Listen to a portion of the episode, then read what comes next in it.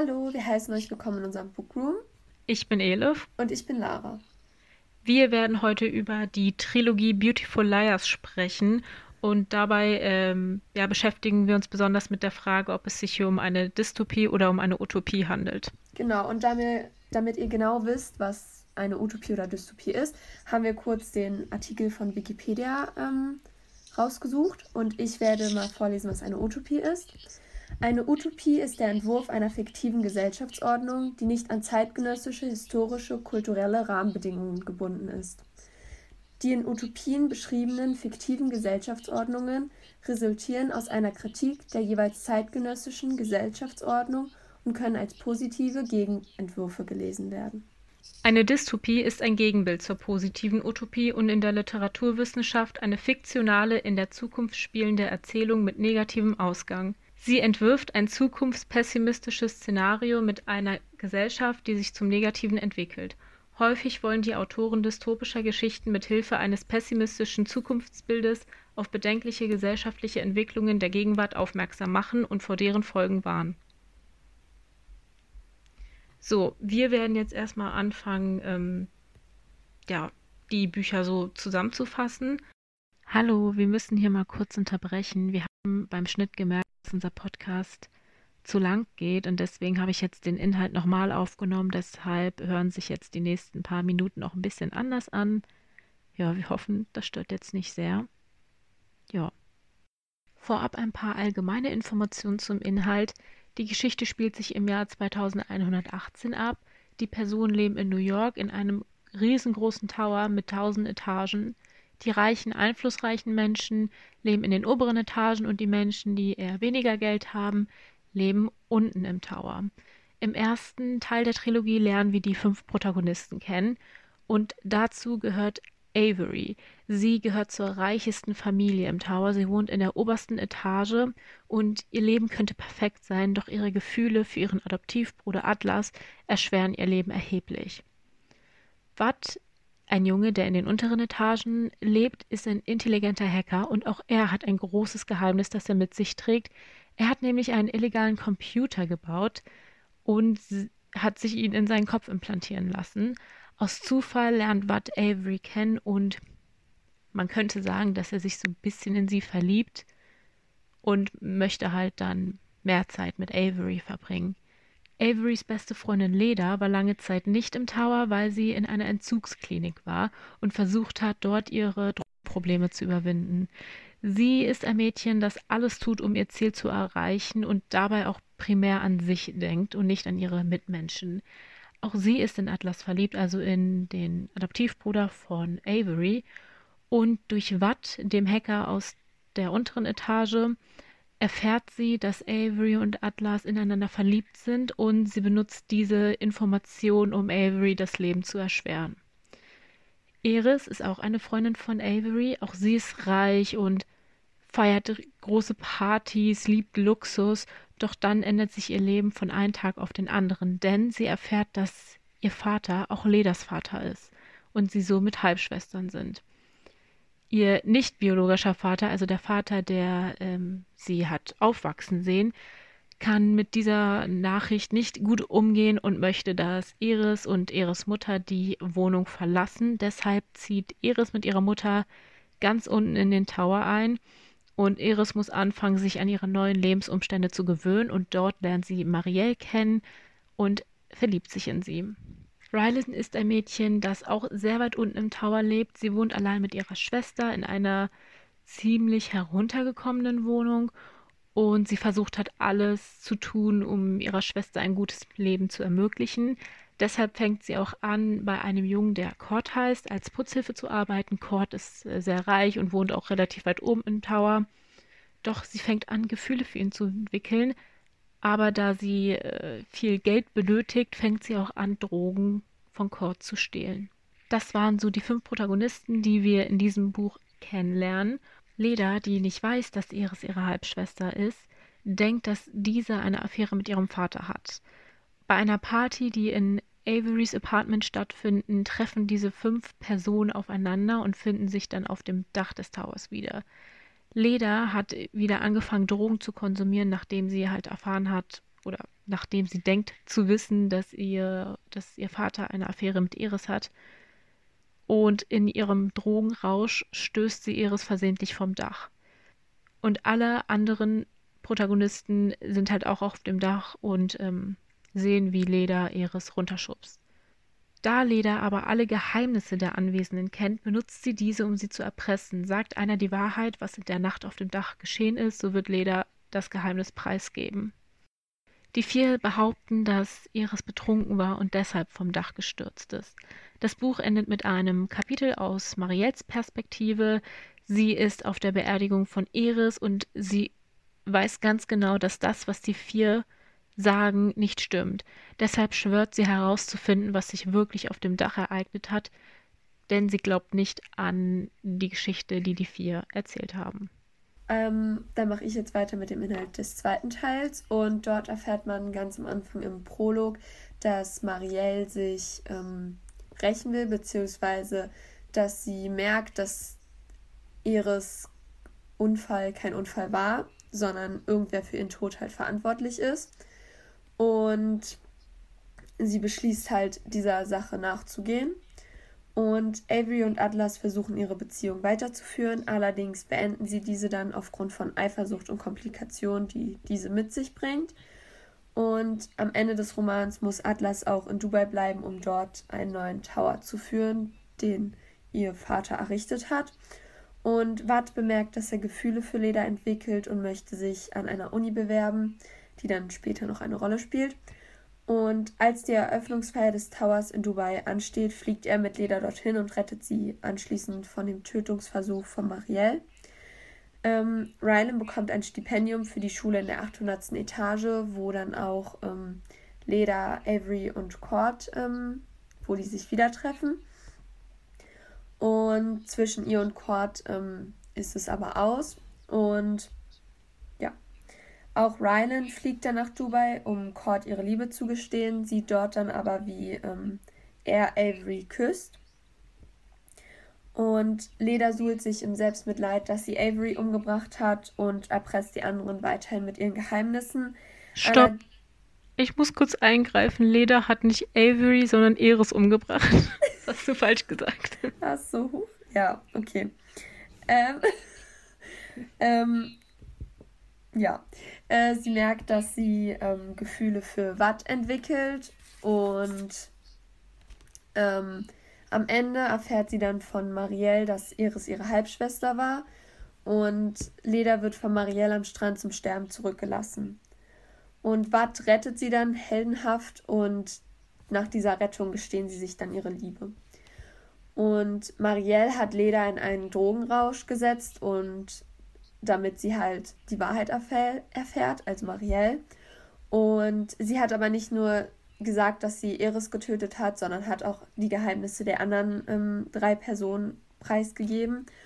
Und sie beratschlagen dann am Ende, was sie gegen Marielle tun können, damit sie diese Geheimnisse halt nicht weiter erzählt.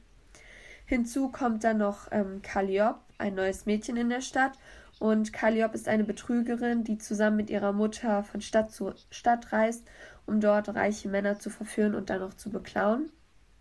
Und als sie in New York ist, ähm, findet Calliope an Atlas gefallen. Der blockt sie aufgrund Averys aber ab. Und Avery kommt dann auch durch Eifersucht hinter das Geheimnis von Calliope und möchte sie loswerden. Und Avery erpresst dann Calliope mit diesem Wissen, dass sie eine Betrügerin ist. Und später an dem Abend der Towereröffnung sieht ähm, Calliope aber Avery und Atlas zusammen und somit wird die Erpressung von Avery hinfällig, da sie sie jetzt genauso gut erpressen kann. Und somit bleibt sie halt in der Stadt. Und ähm, beim Epilog wird ähm, halt beschrieben, dass Marielle stirbt. Ähm, dann im dritten Teil ähm, ist ein bisschen Zeit vergangen und Avery hat einen neuen Freund, Max. Und als Atlas zurückkommt, geraten ihre Gefühle völlig aus der Bahn, weil sie weiß, dass es falsch ist, Atlas zu lieben, ähm, weiß aber auch, dass sie, es, dass sie ihn liebt. Und dazu kommt noch die Mordermittlung von Marielle. Und bei einem Event bleibt sie dann mit Atlas in einem Fahrstuhl stecken und kommen sich näher und küssen sich auch. Und werden dann anschließend, ohne es zu bemerken, gefilmt und auch befreit. Und ähm, Max sieht dann dieses Szenario. Und als die, als die Gesellschaft diese Beziehung dann mitbekommt zwischen den beiden, ähm, wird Avery sehr stark gemobbt und ähm, verstoßen von der Gesellschaft oder ja. Und weil ihre Eltern Atlas verschwinden lassen, legt sie in ihrem Apartment ein Feuer und inszeniert somit ihren Tod. Rylan ist anfangs wieder mit Hyrule zusammen, mit dem sie auch schon im ersten ähm, Teil eine Beziehung geführt hat. Der ähm, fährt dann aber aufgrund eines Jobangebots weg und Cord und Rylan nähern sich dann wieder an und kommen letztendlich auch zusammen. Leda hat wieder Schuldgefühle, weil sie ihre, weil sie halt nun weiß, dass sie ihre Halbschwester umgebracht hat. Und um das zu vergessen, ähm, begibt sie sich halt wieder in den Drogenrausch und letztendlich dann auch in eine Entzugsklinik, wo ihr dann geraten wird, sich von Watt zu trennen, was sie dann auch tut. Ähm, sie wird von der Polizei verdächtigt, Marielle umgebracht zu haben. Und damit sie dann nicht verhaftet wird, stellt Avery sich quasi und sagt, diese beiden Morde, also den Mord an Marielle und Eris, begangen zu haben, kurz bevor sie halt ihren Tod vortäuscht. Watt vermisst Leda und möchte sich wieder mit ihr vertragen und auch mit ihr zusammenkommen. Und nebenbei arbeitet er mit Leda aber auch noch an der Lösung des Falls von Marielle. Und dabei kommen sie sich halt dann auch immer näher. Und nebenbei bewirbt er sich dann auch noch an einer Uni, an der er zuerst nicht angenommen wird, aber später dann doch. Und am Ende des Romans erfährt Watt, dass Nadia Marielle umgebracht hat und vernichtet sie daraufhin zusammen mit Leda. Und dann gibt es noch Calliope und Calliopes Mutter heiratet und schränkt Calliope dadurch ein, weil der Vater ein sehr oder der neue Mann ein sehr konservativer Mann ist. Und Calliope zieht ihr, ihren Lebensstil jedoch weiter durch und gefährdet damit ihr Geheimnis oder dass dieses Geheimnis enthüllt wird. Und dies passiert dann am Ende auch und Calliopes äh, Mutter fährt aus New York raus oder verlässt die Stadt und Calliope bleibt jedoch in New York, weil sie denkt, dort ihre große Liebe gefunden zu haben. Ja, wir würden jetzt noch mehr auf die Person eingehen. Und ich denke, wir würden anfangen mit Avery. Mhm. Möchtest du beginnen? Soll ich beginnen? ähm, ich kann auch beginnen. Also, wie du ja schon gesagt hast, sie wohnt in der tausendsten Etage. Ähm, sie gehört zu der reichsten Familie und sie ist sehr hübsch und ähm, sie könnte halt perfekt sein. Ähm, auch dadurch, dass ihre Entstehung halt so eine sehr andere Entstehung ist als normalerweise. Sie wird nämlich im Reagenzglas gezüchtet, wenn man das so sagen kann, und das halt möglichst perfekt. Und das ist es halt auch, was ähm, sie sehr stört, dass alle sie immer als sehr perfekt ansehen und ähm, sie halt aber nicht perfekt ist. Was man ja auch daran sieht, dass sie Atlas liebt zum Beispiel oder auch, dass sie sich da in diese Mordsachen da mit rein verwickeln lässt. Und ja. Ja, also ähm, ich würde halt jetzt nochmal gern so sagen, wie meine Sicht sich auf Avery so verändert hat mhm. im Laufe der drei Bücher. Denn ich war am Anfang kein Fan von Avery, sag ich mal. Also es war nicht so, dass ich sie nicht mochte, aber ich fand sie halt ziemlich langweilig, muss ich sagen. Ja. Weil, okay, klar, ich wusste, so ihre Entstehungsgeschichte ist richtig interessant und sie hat dieses Problem halt, dass sie, oder das Geheimnis, dass sie in Atlas verliebt ist, aber das hat mich irgendwie nicht so gepackt und irgendwie kam auch bei mir die ganze Zeit das so rüber, so als wäre sie so perfekt und bla bla bla, aber sie hat halt dann dieses eine Geheimnis. Und es war so, ich konnte ich konnte irgendwie mit ihr nicht so viel anfangen. Also mhm. ich konnte so keine Bindung zu ihr aufbauen. Ja. Aber bei dir war das ja ein bisschen anders, ne? Ja, also ich mochte sie eigentlich, auch wenn es stimmt, was du sagst. Sie war am Anfang wirklich sehr langweilig und nicht so vielschichtig. Aber das ändert sich gerade in den letzten, in dem letzten Teil, wo sie ja dann ähm, auch probiert, aus ihren Mustern auszubrechen. Also sie nervt es alles sehr, dass ihre Eltern so darauf bedacht sind, dass sie so perfekt ist und ähm, auch als ihre Eltern dann von dieser Beziehung erfahren mit Atlas, ähm, sind sie sehr sauer darüber und wollen das nicht akzeptieren. Und auch da bricht sie ja dann aus ihren Regeln aus, sage ich mal, und ähm, inszeniert ja dann auch deshalb ihren Tod, um ein Leben in Freiheit zu leben, sage ich mal. Ja, also ähm, mir wurde sie halt auch ähm, nicht sympathischer. Ich fand sie davor auch schon sympathisch, aber sie ist mir so ans Herz gewachsen, sage ich mal.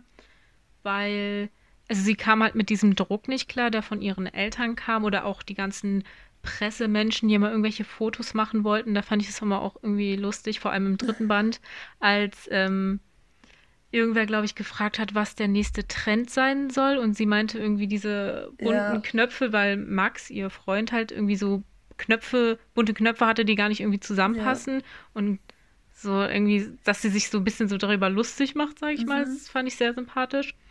Und halt, dass sie so anfängt, halt nicht mehr das zu machen, was ihre Eltern die ganze Zeit von ihr verlangen, weil sie halt möchten, dass sie die ganze Zeit perfekt ist und immer mit dem Presseteam redet und ja. immer perfekt aussieht, damit bloß nicht irgendwer einen Artikel verfassen kann, der die Familie in ein negatives Licht rückt. Ja, ich finde auch, ähm, dass sie sehr bescheiden ist dafür, dass sie so perfekt und hübsch aussieht. Also es wird halt wirklich immer so beschrieben, dass ähm, jeder sich zu ihr umdreht, auch weil sie so hübsch ist und sowas. Und dafür kommt sie sehr bescheiden rüber. Und ich glaube, das wäre eine Person, mit der ich gut befreundet sein könnte. Ja. Einfach weil sie auch, ich finde, sie ist so ein lieber, also es kommt so rüber, als wäre sie so ein lieber Mensch. Und ähm, sie ist wirklich so ein Mädchen, was man gerne als Freundin hätte. Es hätte ja auch voll so in die andere Richtung laufen können. Also gerade weil sie ja so hübsch ist, so wohlhabende Eltern hat, ja. hätte sie auch voll halt unsympathisch sein können. Ja. Aber sie nutzt halt diese Sachen nicht aus. Ja, sie ist halt wirklich sehr bodenständig und nicht so, dass man sie jetzt gar nicht leiden könnte. Ja, vor allem, weil, also ihre Umgebung tut ja immer so, als wäre sie so perfekt und sowas. Und sie selbst sagt ja auch, dass es alles überhaupt nicht ja. stimmt, dass es alles nur so eine Fassade ist. Ja, sie mag es ja auch nicht, wenn man sie perfekt nennt. Ja. Und das ist auch, was sie manchmal an Max stört, dass er halt manchmal sagt, ja, du bist so perfekt oder sowas. Und er halt nicht weiß, dass sie es nicht mag, wenn ja. er das sagt. Deswegen hat sie auch so eine gute Bindung, sag ich mal, zu Atlas. Ja. Weil er sie ja nicht ständig wunderschön und perfekt nennt. Ja. Und was ich auch noch ganz interessant finde, also es ist jetzt so ein Gesellschaftsding, was Avery betrifft, ist, dass sie vor ihrem Tod ähm, ja sehr, also vor ihrem Tod, dass sie sehr gemobbt wurde und sehr verachtet wurde von der Gesellschaft.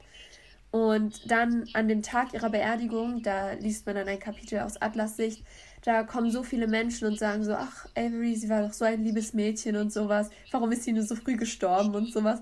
Und denke mhm. ich mir mhm. immer so, ja, aber warum ist man denn dann so gemein zu ihr, wenn man sie doch vielleicht eigentlich mag? Oder zumindest, ähm, ja, das warum ist diese Gesellschaft dann so gemein zu ihr und heuchelt, und heuchelt dann am Tag der Beerdigung so eine Freundschaft? Hm. Also, das ist so ein Widerspruch, weil es hat sich ja auch so angefühlt, als hätte die Gesellschaft nur darauf gewartet, dass irgendwann ein Skandal kommt, der Avery so runterzieht. Menschen lieben Drama. Ja, aber das war wirklich, also im Buch war das wirklich eine sehr ähm, emotionale Stelle, weil sie auch in einem ähm, Fahrstuhl dann stand und dann dort auch von den Männern, oder ich glaube, da standen dann Männer drin oder Jungs, und da wurde sie sehr ähm, beschimpft und auch, ähm, ich glaube, die haben sie auch. Limonade, ja, mit Limonade ja. oder sowas beworfen, ne? Ja, genau, und ähm, also ich fand diese Stelle sehr schlimm, muss ich sagen. Mm weil es einfach so eine Erniedrigung ist und sich einfach niemand für sie einsetzt. Und ja. Es versucht und, ja aber auch keiner, sie zu verstehen. Ja. Irgendwie. Zumal es ja nichts Verwerfliches ist, weil sie ja keine richtigen Geschwister sind. Sie sind ja nicht mal Halbgeschwister oder sowas, also sie sind ja einfach gar nicht verwandt. Und ähm, deshalb, es gab da halt auch noch eine Stelle, wo, also der Vater, der kandidiert halt als Bürgermeister und Atlas hatte ihn dann halt auch gebeten, ja, wenn du uns akzeptierst, dann wird uns auch die Gesellschaft akzeptieren. Und ähm, genau ist, das ist dann halt passiert, als Avery gestorben ist, dass halt die Gesellschaft sie akzeptiert hat. Und hätte der Vater einfach ein bisschen mehr Toleranz gezeigt, hätte es vielleicht gar nicht dazu kommen müssen. Also sie ist ja nun ja. nicht gestorben, aber zu diesem. Ihr Vater Break. ist halt so. Also ihre Mutter ist noch ein bisschen anders, finde ich. Ja. Ähm, ich finde, bei ihr merkt man auch, dass sie das alles so richtig ja, mitnimmt und dass sie aber auch an Avery denkt oder versucht ja. an Avery zu denken, aber ihr Vater ist halt sehr auf seine Karriere fok fokussiert und ja. darauf, dass sie dieses, diese perfekte Familie sind. Ja, und auch ähm, so sehr rational, sag ich ja. mal. Also auch sehr auf seine eigenen Ziele bedacht und ja. ja, wie du halt auch schon sagtest, dass die Familie gut dasteht. Er sagt ja auch, ja, ihr widert mich an und sowas. Ja. Das fand ich und auch krass. Das, also ich wäre, glaube ich, so nicht. also ich würde sowas, also ich hätte, ich glaube, viele hätten einfach anders auch reagiert. Und hm. er ist halt einfach wirklich sehr darauf bedacht die Familie oder zumindest den äußeren Schein zu wahren. Zum Beispiel mochte er ja auch Max nicht, weil er nicht so ähm, sich an die Regeln, sag ich mal, gehalten mhm. hat und sehr aus der Reihe getanzt ist, sag ich mal. Ja. Wollen wir dann zu Leda übergehen? Yes. Okay. Also, äh, über, also Leda ist eine der Figuren, die den größten Wandel durchmacht, vielleicht auch. Weil, wie du schon meintest, sie war anfangs sehr egoistisch, aber wird dann immer netter und ähm, auch mitfühlender mit einem. Und ähm, am Ende erpresst sie die drei auch nicht mehr mit ihren Geheimnissen, weil sie halt einfach auch keinen Sinn mehr darin sieht, dies zu tun. Und ähm, ihre Drogensucht ist halt auch ein wichtiges Thema, weil es sie halt auch komplett verändert. Und möchtest du irgendwas sagen? Ja, also bei mir hat sich auch meine Sicht auf Leder sehr verändert, denn also am Anfang, im ersten Band, am Anfang mochte ich sie. Weil dann kam sie ja wieder in diesen Tower und ähm, man hat halt über ihren, ihre, ihre Drogenprobleme erfahren. Das hat sie für mich irgendwie interessant gemacht. Mhm. Wenn du mhm. verstehst, was ich meine. Also ja, also so ihre Vergangenheit. Ja, ja dann äh, hat sie sich ja leider sehr negativ entwickelt zu einer egoistischen, selbstsüchtigen, manipulativen Frau, Mädchen. und hat halt ihre Freunde, ja, halt erpresst. Und deswegen wurde sie ihm natürlich unsympathisch, mhm. sehr klar. Aber ich wusste schon immer, dass Leda eigentlich an sich eine richtig nette Person ist. Ja. Also ich habe das irgendwie gespürt. Und ich finde es halt auch irgendwie interessant, dass sie halt dann im dritten Band ähm, halt dieses Geständnis ablegen mhm. möchte, dass sie halt äh, für die Morde da ähm, verantwortlich ist. Im ersten Band hat sie halt sehr viele Dinge getan, die halt schlecht für ihre Freunde waren. Mhm. Und im dritten Band hat, also sie hat sich da, sie hat so eine krasse Entwicklung durchgemacht, dass sie dann denkt, okay, eigentlich ist es ja alles meine Schuld. Ich habe ihres ja. runtergeschubst. alles, was danach passiert ist und was damit zusammenhängt, ist meine Schuld. Deswegen dürfen meine Freunde darunter nicht leiden. Mhm. Die Entwicklung fand ich auch sehr interessant. Ja, ich mochte Leda am Anfang ja auch nicht so wirklich.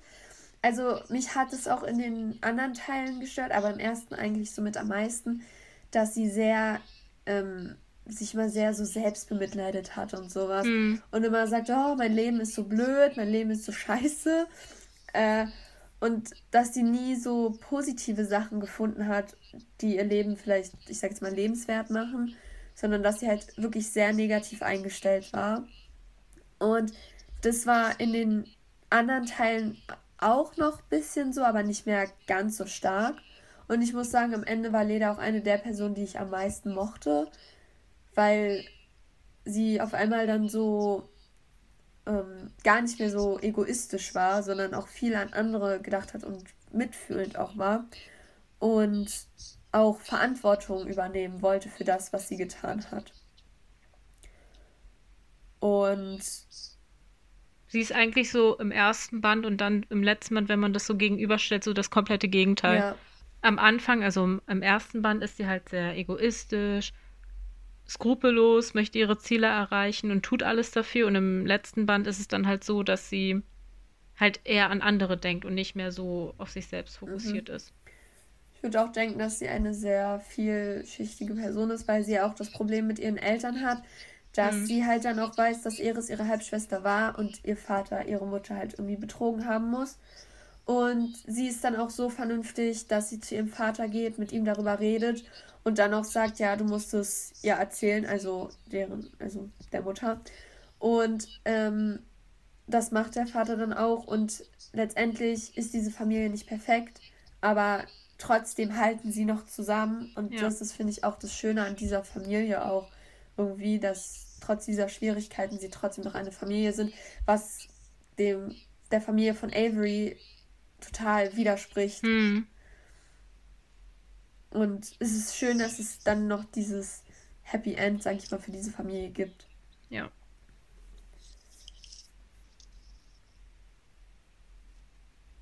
Dann, wenn wir jetzt schon mal über Leder gesprochen haben, können wir übergehen zu Watt. Ja. Also ich muss sagen, Watt war mir von Anfang an sehr sympathisch. Ja. Er war halt auch so ein bisschen, ja, sarkastisch manchmal. Auch mit äh, Nadja, also den, ja. den Computer, den er ja äh, in seinen Kopf hat implantieren lassen, nennt er Nadja.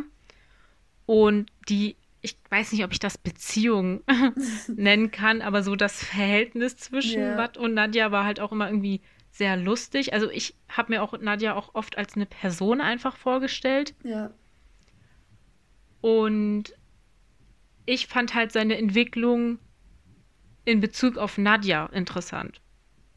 Ja, wie er anfänglich, er war anfänglich total abhängig von ihr hat sich ja auch, ähm, also bei Dates oder wenn er Frauen kennengelernt hat, ähm, hat er Nadja ähm, diese Person durchleuchten lassen quasi und wusste dann, was diese Person gerne mögen und hatte so bessere Chancen. Aber ähm, im Endeffekt zerstört er sie ja und schaltet sie auch immer öfter ab, wenn er ähm, zum Beispiel auch mit Leder zusammen ist oder sowas und lässt Nadja gar nicht mehr so sehr an sich ran. Und ja. Ja. Ich würde halt jetzt auch gern mehr so über Nadja reden, aber wir werden ja noch einen zweiten Teil genau. aufnehmen. Da werden wir dann auch ähm, mehr auf Nadja eingehen. Ja. Äh, deswegen möchten wir jetzt hier nichts vorwegnehmen. Und ähm, ich muss sagen, Watt war mir auch von Anfang an sympathisch, weil er halt auch ein sehr ähm, bodenständiger Junge ist, aber mhm. trotzdem für seine Ziele auch ähm, sich bemüht oder seine Ziele ähm, erreichen möchte. Auch diese Zielstrebigkeit, dass er an diese Uni möchte, obwohl es eine Elite-Uni ist, sage ich mal, und sich aber trotzdem nicht den Ehrgeiz nehmen lässt, sich darauf zu bewerben und ähm, da einen Uniplatz vielleicht zu bekommen. Auch ähm, wie er mit dieser, ähm, also mit dem Wissen umgeht, dass ähm, Avery, und, Avery und Atlas ähm, dann zusammen sind, ist sehr human, sage ich mhm. mal. Also er verurteilt sie natürlich schon ein bisschen, weil es natürlich ein Schock ist, wenn man das erfährt, zumal diese beiden ja schon irgendwie eine kleine Beziehung hatten. Äh, aber letztendlich geht er trotzdem sehr menschlich damit um und verurteilt ja. sie nicht sofort. Man ja. merkt ja auch, als Leda ähm, ihn dann ja diesen Auftrag gegeben hat, Averys Kamera zu hacken oder so, ähm, dass er das eigentlich für falsch hält. Ja. Und das macht ihn halt auch sehr human, wie du so schön gesagt hast. ja, und auch ähm, wie er mit Leda umgeht, ist eine sehr, sehr schöne Art, weil er mhm. immer bei ihr bleibt, auch wenn sie halt ähm, Probleme hat, auch bei der Drogensucht und sowas, ist er halt immer an ihrer Seite geblieben auch. Er hat sie auch einmal begleitet zu so einer ähm, Behandlung oder Therapie. Und ähm, auch diese Beziehung zwischen den beiden, da hat sich ja auch Leda oft Vorwürfe gemacht, dass er sie so gut kennen würde, hm. weil sie eigentlich sehr gleich sind und ähnlich sind und dass ihr halt auch Angst macht. Aber trotzdem fand ich, gerade weil sie sich so ähnlich sind, war diese Beziehung auch so schön, sag ich mal.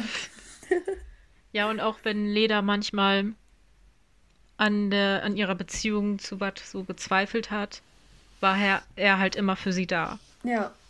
Und ähm, er hat es auch immer wieder versucht, ähm, sie ja. glücklich zu machen und auch aufzuheitern und sowas. Wenn's jetzt, und, ja. und er hat halt, was auch besonders war, finde ich, er hat Leda nicht immer sofort für ihre Fehler so verurteilt. Ja. Er war halt immer sehr human. und äh, hat halt auch probiert, die Menschen zu verstehen und ihre Beweggründe zu verstehen, warum sie es ja. jetzt getan haben. Ja. Dann können wir zu Rylan übergehen. Okay. Ähm, ich muss sagen, ich fand Rylan am Anfang, sie war, mir, sie war mir relativ egal. Also ich mochte sie, aber dadurch, dass sie keine Verbindung erstmal augenscheinlich zu den anderen hatte, war sie relativ unwichtig in meinen Augen, zumindest im ersten Teil. Ähm, weil anfangs war sie halt noch mit einem anderen zusammen, Hyrule, und erst als sie ja diesen Putzfrauenjob da angenommen hat, kam sie ja mit Cord so ein bisschen in Verbindung, aber halt auch nicht mit Avery oder Leder oder Watt. Und das hat, das hat sie halt für mich so ein bisschen uninteressant gemacht. Oder nicht uninteressant, aber so, dass ich mir so dachte, warum lese ich das jetzt eigentlich? Aber Watt hatte ja zum Beispiel auch nicht äh, direkt was mit denen zu tun gehabt. Das stimmt. Aber da war es so, dass ich, also dadurch, dass er relativ schnell den Kontakt zu Avery halt hatte mhm. und ich halt auch irgendwie wollte, dass die beiden zusammenkommen, war das für mich so ein Anreiz, das zu lesen. Und bei Rylan war das irgendwie so. Ich wusste nicht so richtig, wohin die Reise mit ihr geht. Weil sie anfangs halt so noch gar kein Teil davon war. Ja. Ja, also ich äh, muss sagen, also da muss ich auch kurz sagen, ich erinnere mich nicht mehr so sehr an das erste Buch. Aber äh, ich kann mich daran erinnern, dass ich Rylan eigentlich von Anfang an mochte, weil ich auch ähm, ja, ihre Lebensumstände also ich fand es sehr bewundernswert, dass sie halt ja. so versucht hat, alles für ihre Schwester zu machen, dass sie versucht hat, halt ihr ein ähm, gutes Leben zu ermöglichen und dass sie dafür so hart gearbeitet hat. Ja, und sie wurde interessanter, als sie dann mit Cord irgendwie ja. halt in Verbindung kam. Also als die dann ähm, angefangen haben, ne? Ja. ja, da stimme ich dir zu. Da wurde sie interessanter, aber ich habe schon von Anfang an gerne aus Rylands Sicht gelesen. Ja. Also Rylands Entwicklung, ich weiß nicht, was man dazu sagen kann, weil. Ich finde, sie hat gar nicht so eine große Nee, finde ich auch nicht. durchgemacht. nee. Also, was mich halt, ja. Sie war halt anfangs das Mädchen, was unten in der 32. Etage, glaube ich, wohnt. Und am Ende war sie immer noch dieses Mädchen. Ja. Was aber gut halt, ist. Ja, genau, es ist gut. Nur halt, dass sie mit Cord zusammen ist und die ihre Beziehung so überwunden haben. Eigentlich ging es bei Rylan, fand ich, auch viel mehr um die Beziehung zwischen Cord und ja. ihr, als zwischen, also als um die Beziehung zwischen den vier anderen. Ja, finde ich auch.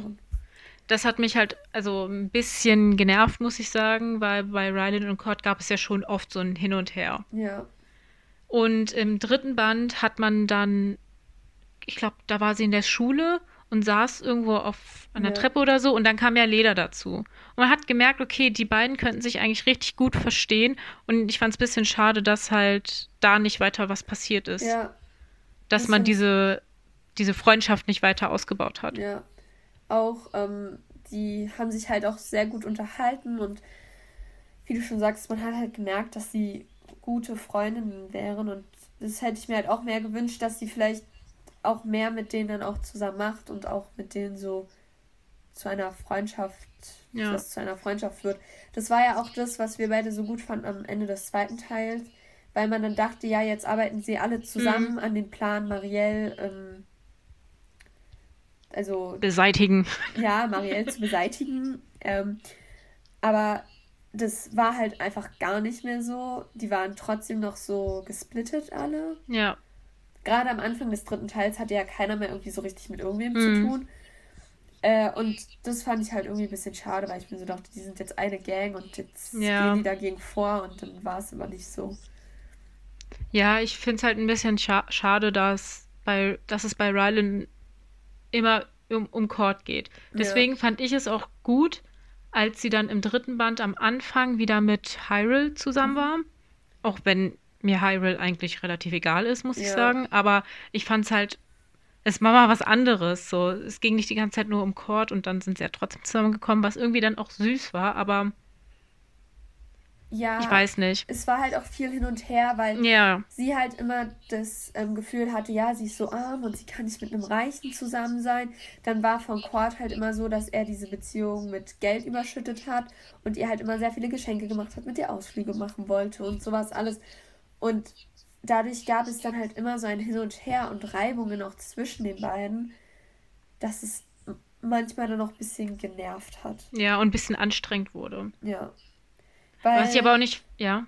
dann war es halt so, dann hat, also gerade auch im dritten Teil war es dann so, dann hatten sie sich gefunden, Mhm. dann kamen aber wieder neue Sachen auf und dann waren sie wieder getrennt und dann, ja. Ja, das war so ein Hin und Her und ich weiß nicht, also ich muss sagen, Cord wurde mir dann auch irgendwann ein bisschen unsympathischer. Eigentlich mochte ich den ja immer, weil, also ich dachte mir, ist halt so ein netter Ja. Kerl, so, ne? Aber als dann der immer Geschenke gekauft hat, ich denke mir so, ja, okay, vielleicht ist seine Intention halt gut, also posit eine positive Ja. Intention, aber wenn sie halt andauernd sagt, ja, du, das kann ich nicht annehmen oder du musst mir doch nicht immer so teure Geschenke machen, sollte man vielleicht dann auch mal auf den Partner hören. auch wenn er es vielleicht nicht so böse meint. Ja, ja, natürlich. Ähm, ja, ich finde es halt sowieso immer schwierig, gerade wenn man diese Beziehung so mit Geschenken überhäuft, Ja.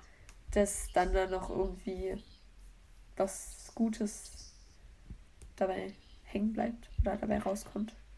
Was ich mir dann irgendwie auch gewünscht hätte, ähm, als dann rauskam, als Rylan erfahren hat, dass Cord wohl angeblich ähm, Hyrule dazu bewegt hat, die Stadt zu verlassen, war sehr, sehr sauer auf ihn, sehr halt verständlich. Ja, Dann kam ja aber danach raus, dass Hyrule Cord gefragt hat, Ja. oder? ja, Ähm, also Cord sollte halt Hyrule helfen, aus der Stadt zu verschwinden oder, ne? Äh, nicht verschwinden, halt, dass er Ja, er hat ja irgendwo einen Job oder so gefunden, Ja. oder? Genau. Da hätte ich mir tatsächlich gewünscht, dass es halt dabei bleibt, dass Cord Mhm. das versucht hat, also dass Cord versucht hat, Hyrule loszuwerden, um halt wieder an Rylan ranzukommen. ja, Das hab ich, hätte ich mir gewünscht, weil dann Rylan hätte sich ja dann von Cord so distanziert und wäre halt, wäre dann halt ja so unabhängig alleine ja. und hätte ich besser gefunden, ehrlich gesagt. Ja, naja, weil, Weil diese Beziehung irgendwie langsam anstrengend war für mich. ja, weil sie wird halt inszeniert am Anfang gerade als eine sehr starke Frau, Genau. Mädchen, die halt unabhängig ist und ähm, alles alleine macht und schaffen kann. Und durch diese Beziehung mit Cord, da, also wenn jemand, wenn ein, wenn man eine Beziehung mit einem reichen Menschen führt, dann hat man ja immer das Gefühl, man macht sich irgendwie abhängig. Oder man bekommt diese Intention oder dieses Gefühl halt mit dem Lesen mit. Und Mhm. dadurch ähm, wurde sie halt so ein bisschen kleiner, sag ich mal, Ja, finde ich auch. Vor allem, Person. weil man ja dann auch am Anfang erfahren hat, wie sehr sie sich um ihre Schwester kümmert, wie sehr sie versucht, ihr ein Ja. gutes Leben zu ermöglichen. Und dann wird sie so in Anführungsstrichen abhängig Ja. Von einem reicheren Jungen. Ja, fand ich irgendwie nicht so toll. also deren Beziehung ist auch schon süß, aber also vor allem am Anfang mochte ich die beiden sehr gerne. Ja. Im ersten Band, aber Ja. dann, Ähm, ich fand auch im Buch diese Momente sehr schön, wenn sie einfach nur zu Hause gelegen hätten und ein bisschen so rumgelacht hätten und rumgealbert hätten oder sich Videos angeguckt hätten, als dieses immer irgendwo hinfahren, irgendwelche Mhm. teuren Sachen machen und sowas. und hier noch ein teures Kleid. Genau, und das hat sie ja selber auch gesagt, glaube ich, dass sie sowas viel schöner finden würde. Zum Beispiel erinnere ich mich an einen Moment im ersten Buch, wo er mit ihr in der Küche stand und sie einfach rumgearbeitet haben Mhm. über Gummibärchen. Und ich fand diesen Moment sehr schön als Leser. Und ähm, klar, es ist schön, wenn man teure Geschenke bekommt und sowas, aber das macht ja eine Beziehung dann auch irgendwie nicht aus. Ja, am, im dritten Band dann am Ende ist ja Cord zu Rylans Wohnung gekommen. Ja, Und da wurde das ja mit diesen Gummibärchen wieder aufgegriffen. Das fand ich dann wiederum auch irgendwie süß ja, und so ein schönes Detail, dass man diese Sache wieder aufgegriffen hat. Und was, glaube ich, für mich die Beziehung ein bisschen kaputt gemacht hat, glaube ich, ist auch halt der Fakt, dass im zweiten Band nicht wirklich viel ja, da passiert ja nichts. was passiert ist, genau. Ja, da, da spielt ja Rylan sowieso eigentlich fast gar keine Rolle so richtig. Ja. Also klar, sie kommt da an die Schule und sowas zu denen, aber da, da passiert zwischen Cord und Rylan fast gar nichts, außer dass sie am Ende sich dazu entscheidet, ihm zu sagen, dass sie ihn immer noch liebt, aber ähm, das ist ja dann auch nicht passiert. Ja. Und dadurch kam da sehr viel, wenig von Rylan, fand ich. Ja, ich hätte mir dann halt auch gewünscht, dass sie noch mehr in diese Freundschaftsklicke, also Avery, Leder und sowas, da mehr halt eine Rolle spielt, weil sie halt sonst so keinen Grund hatte, außer halt ihre Beziehung zu Cord. Ja.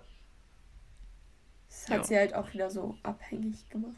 Ja. Also die Figur war halt auch abhängig von Cord. Cord, ja, weil sonst hätte sie auch keinen Grund irgendwie ja. im Buch zu sein. Sonst wäre das ja alles nicht so passiert. okay. Wollen wir dann über Calliope reden? Yes. Ja, Calliope kam ja im zweiten Band dazu.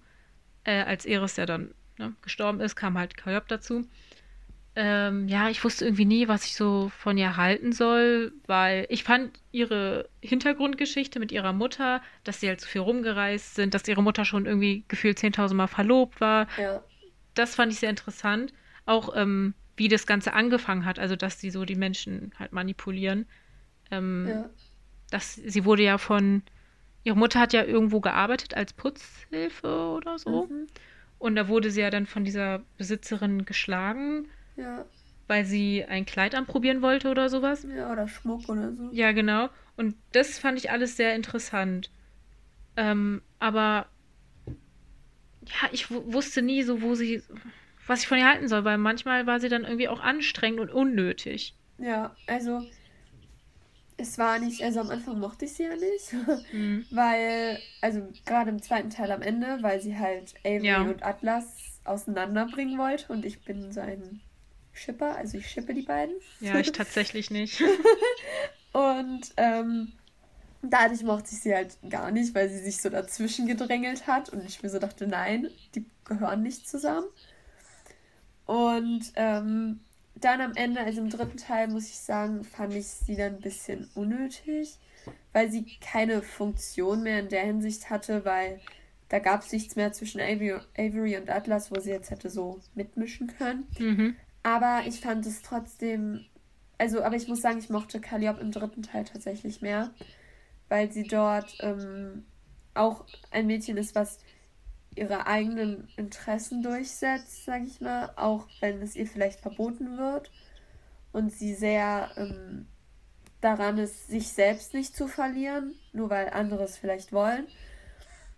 Und ich finde es auch sehr schön, dass sie mit Cords Bruder dann ähm, eine Beziehung eingeht und deshalb ja auch in New York bleibt. Und auch es gibt einen sehr schönen Moment zwischen Avery und Calliope, wo sie halt beide sehr freundschaftlich miteinander reden. Und da hätte ich mir halt auch mehr gewünscht, weil sie war halt am Anfang, im zweiten Band, war sie noch sehr in dieser Clique mit drinne, weil sie halt ähm, Avery ähm, und Atlas, also sie wollte da halt so, sie wollte halt mit Atlas zusammen sein und hat dann mit Avery auch so Kontakt geknüpft, damit sie halt besser an Atlas auch rankommt. Und ähm, da basierte das halt vieles auf Betrug und sowas. Und da war sie halt noch so in der Clique mit drin, aber im dritten Teil halt eigentlich gar nicht mehr. Zumindest nicht so richtig. Und das fand ich halt irgendwie ein bisschen schade. Ja, also im dritten Band ist sie halt wirklich ein bisschen unnötig. Aber ich bin auch froh, dass sie noch geblieben ist.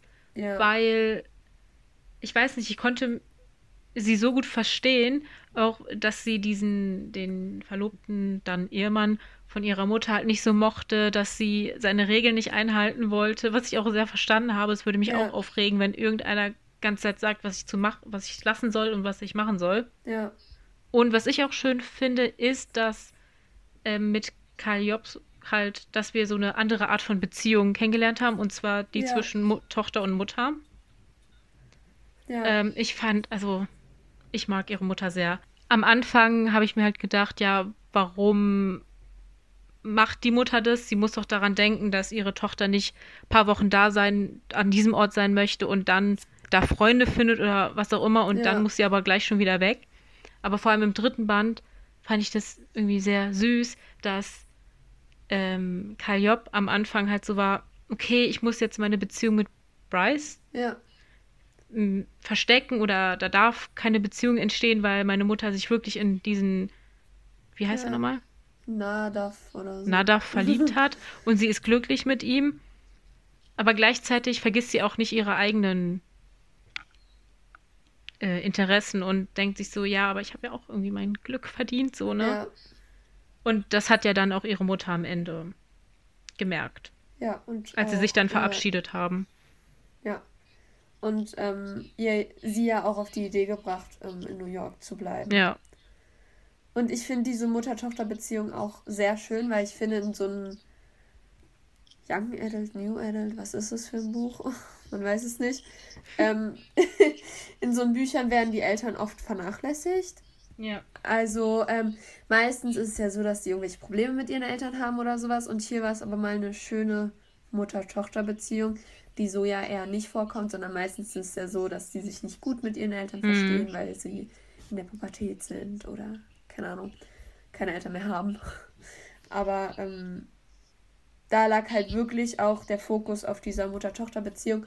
Und deshalb fand ich es auch gut, dass Bryce relativ am Ende kam mhm. und so ihre Beziehung quasi die mit ihrer Mutter war und darauf halt dann auch der Schwerpunkt lag. Ich finde auch, ähm, also am Anfang dachte ich mir, okay, das ist irgendwie traurig, dass die Mutter jetzt weiterreist und Kalliob in New York zurückbleibt, aber ich glaube, das war so das perfekte Ende für Kalliob, dass sie ja. unabhängig von ihrer Mutter jetzt halt das machen kann, was sie möchte, dass sie entscheiden kann, ich werde jetzt hier so lange bleiben, wie ich möchte. Ja. Und das fand ich auch sehr schön. Ja, und es ging halt bei ihr nicht um, um irgendeinen Jungen, klar, mit Bryce, der kam ja dann irgendwann. Ja. Aber es war halt nicht das Hauptthema. Ja. Dann kommen wir jetzt zu Iris. Mhm. Und ich muss sagen, ich mochte sie am Anfang. Also, was heißt mochte? Sie hat halt eine sehr kleine Rolle letztendlich in dieser Trilogie gespielt, weil sie halt relativ früh gestorben ist.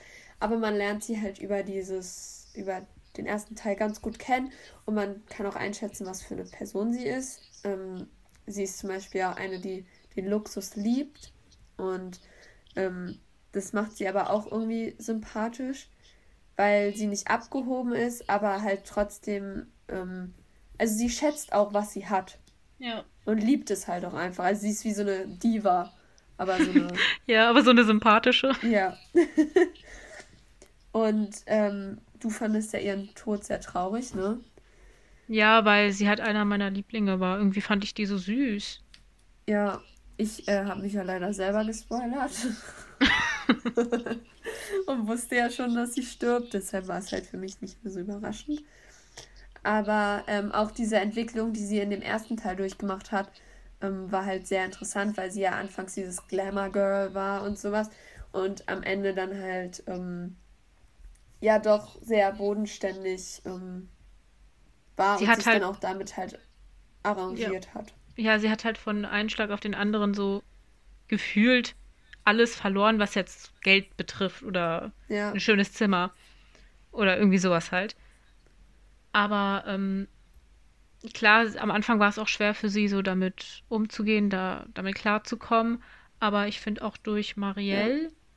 Mh, hm, ja, hat sie sich dran, nicht dran gewöhnt, aber vielleicht sich damit abgefunden in gewissem Maße. Ja.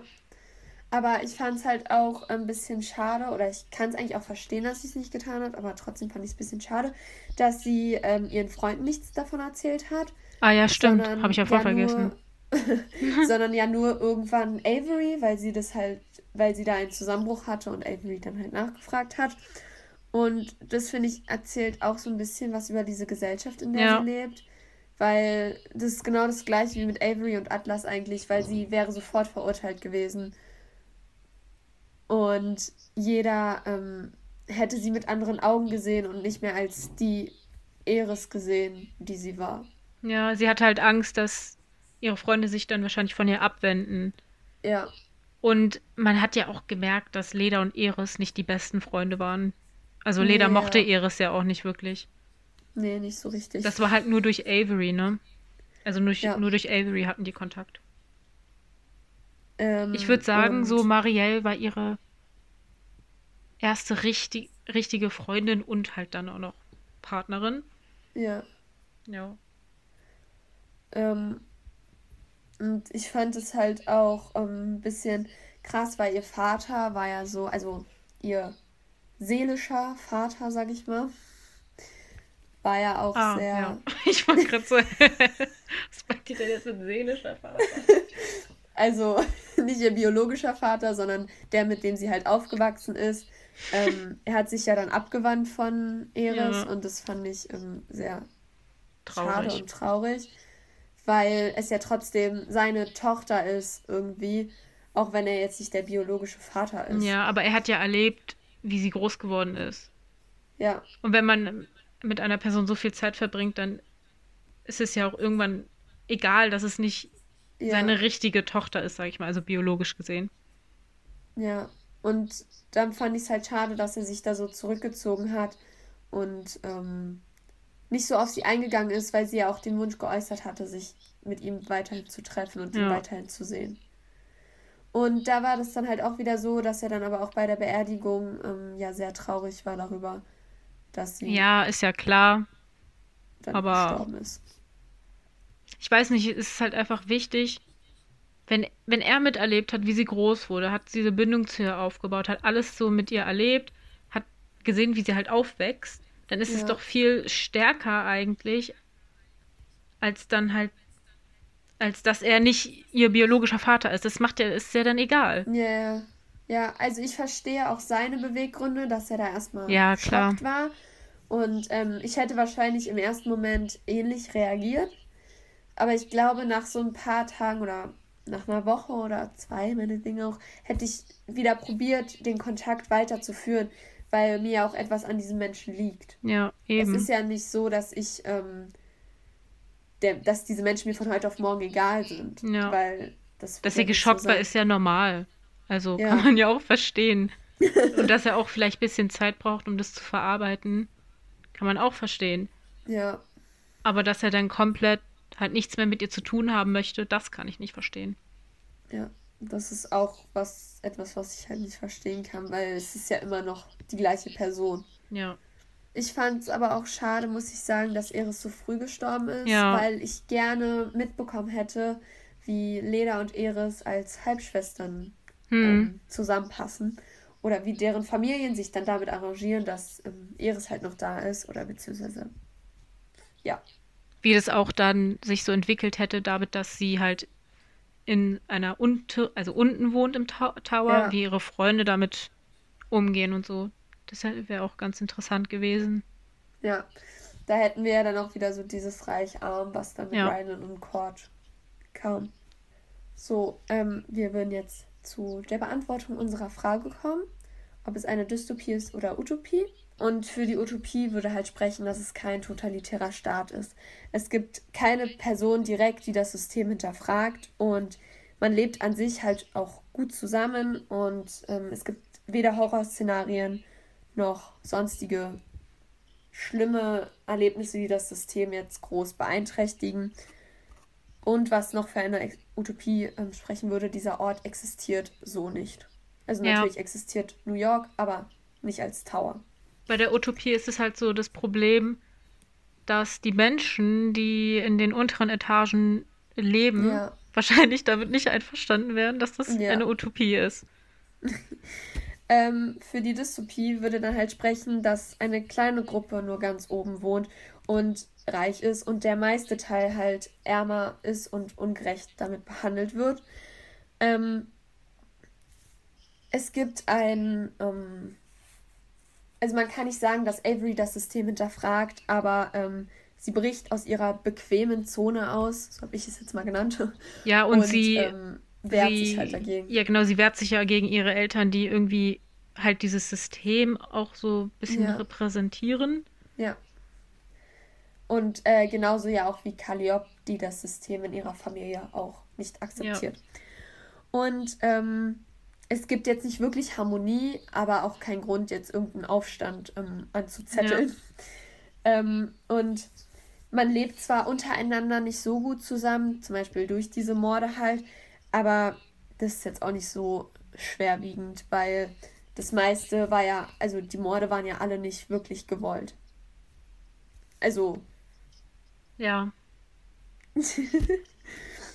und was noch für eine Dystopie sprechen würde, wäre halt, ähm, dass man vor Folgen warnen möchte, und zwar die der künstlichen Intelligenz vielleicht, weil halt Nadja ähm, zu einem Mord fähig war. Also der Quantencomputer ja, von was. Das fand ich auch äh, sehr interessant, dass man halt am Anfang ähm, nur diese positiven Seiten von Nadja gesehen hat, ja. dass man dachte, wow, also wenn, wenn sowas möglich ist, ist es doch voll toll. Ja. Und dass man dann aber im dritten Band gesehen hat, wie sich sowas auch ähm, auf andere Dinge auswirken kann. Ja. Dass es halt nicht so perfekt scheint. Und ja. Ähm, ich hatte noch ein paar Beispiele, damit man sich das vielleicht vorstellen kann. Ähm, der Herr der Fliegen wird als eine Utopie gesehen und Robinson Crusoe auch. Und als Dystopie ist eines der bekanntesten Beispiele, würde ich denken, 1984 vielleicht. Und aber auch die Wolke ist eine Dystopie. Ja, Tribute von Panem ist ja auch ganz klar eine Dystopie. Ja, genau. Und ähm, mein schlussendliches Urteil ist, dass es nicht eindeutig ist, ob es eine Utopie ist oder eine Dystopie. Allerdings würde ich eher sagen, dass es eine Dystopie für mich ist, weil ähm, ich mir eine Utopie ganz klar nicht so vorstelle, sondern ich stelle mir vor, dass alle gleich behandelt werden. Und es gibt schon ein paar Fehler im System. Ja. Meiner Meinung nach. Also ich würde auch sagen, also es ist tatsächlich hier ein bisschen schwieriger zu sagen, ob es jetzt ganz, dass es ganz klar eine Dystopie ist. Bei ja. Tribute von Panem ist es ja eigentlich relativ einfach. Ja. Ähm, aber ich würde halt auch eher zur Dystopie tendieren. Denn allein schon, dass halt die Armen unten leben und die Reichen oben und dass die ich meine, der Tower sieht ja unten auch komplett anders aus. So die Lichtverhältnisse ja. und sowas, alles, das sieht ja auch ein bisschen heruntergekommener aus. Und da ja. so stelle ich mir eine Utopie nicht vor. Und halt, ähm, was für mich auch irgendwie so ein starker Grund ist, ist halt, dass man diese Entwicklung von Nadja hat. Also, dass man am Anfang ja. denkt, das ist alles gut und perfekt und das ist richtig. Und dass es sich dann halt zum Negativen entwickelt. Genau. Sehe ich auch so, stimme ich mit dir überein. Freut mich. Ja. Ihr könnt ja mal sagen, was ihr davon haltet, wenn ihr die Bücher gelesen habt, ob, oder nach unserer Erzählung, ob ihr denkt, dass er eine Dystopie oder eher eine Utopie ist. Und für alle, die es nicht mitbekommen haben, wir sind jetzt bei Spotify. Yes. Und ja. Ich würde sagen, dann schließen wir unseren Bookroom. Ja, bis zum nächsten Mal. Tschüss. Tschüss.